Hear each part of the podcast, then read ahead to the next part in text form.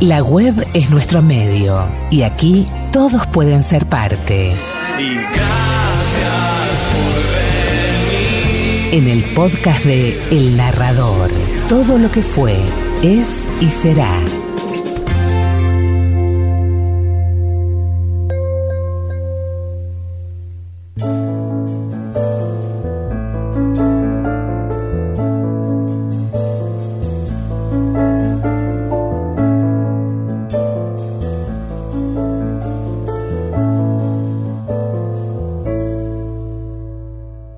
Cerebro extraviado se desintegraba. Los componentes de aquel cerebro que habían trabajado con eficiencia y perfección dentro de la caja craneal de la nave espacial cuando ésta aún surcaba el espacio, morían uno a uno.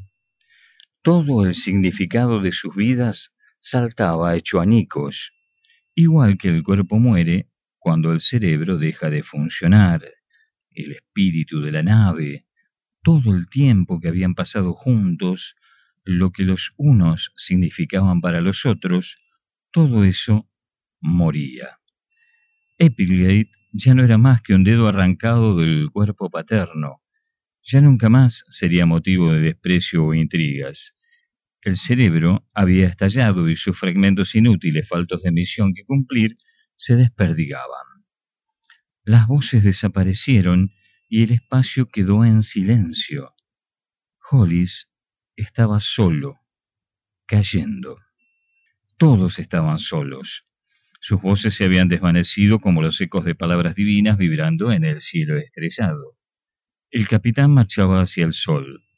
Stone se alejaba entre la nube de meteoritos y Stimson encerrado en sí mismo. Applegate iba hacia Plutón. Smith, Turner, Underwood, los restos del calidoscopio, las piezas de lo que otrora fue algo coherente, se esparcían por el espacio. ¿Y yo? pensó Hollis. ¿Qué puedo hacer? ¿Puedo hacer algo para compensar una vida terrible y vacía? Si pudiera hacer algo para reparar la mezquindad de todos estos años, el absurdo del que ni siquiera me daba cuenta. Pero no hay nadie aquí. Estoy solo. ¿Cómo hacer algo que valga la pena cuando se está solo? Es imposible.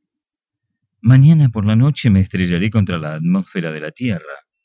Arderé y mis cenizas se esparcirán por todos los continentes. Seré útil, solo un poco, pero las cenizas son cenizas y se mezclarán con la tierra. Caía rápidamente como una bala, como un guijarro, como una pesa metálica. Sereno, ni triste ni feliz, lo único que deseaba cuando todos los demás se habían ido era ser algo válido, algo que sólo él sabría. Cuando entre en la atmósfera, arderé como un meteoro. Me pregunto si alguien me verá, dijo en voz alta. Desde un camino, un niño alzó la vista hacia el cielo. Mira, mamá, mira, gritó, una estrella fugaz. La estrella blanca, resplandeciente, caía en el polvoriento cielo de Illinois. Pide un deseo, dijo la madre del niño. Pide un deseo.